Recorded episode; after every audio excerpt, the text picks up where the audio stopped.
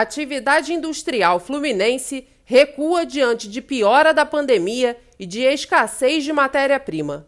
O índice de confiança do empresário industrial fluminense recuou pelo quarto mês consecutivo do ano. Apesar do resultado negativo no primeiro trimestre, os industriais estão otimistas para os próximos seis meses.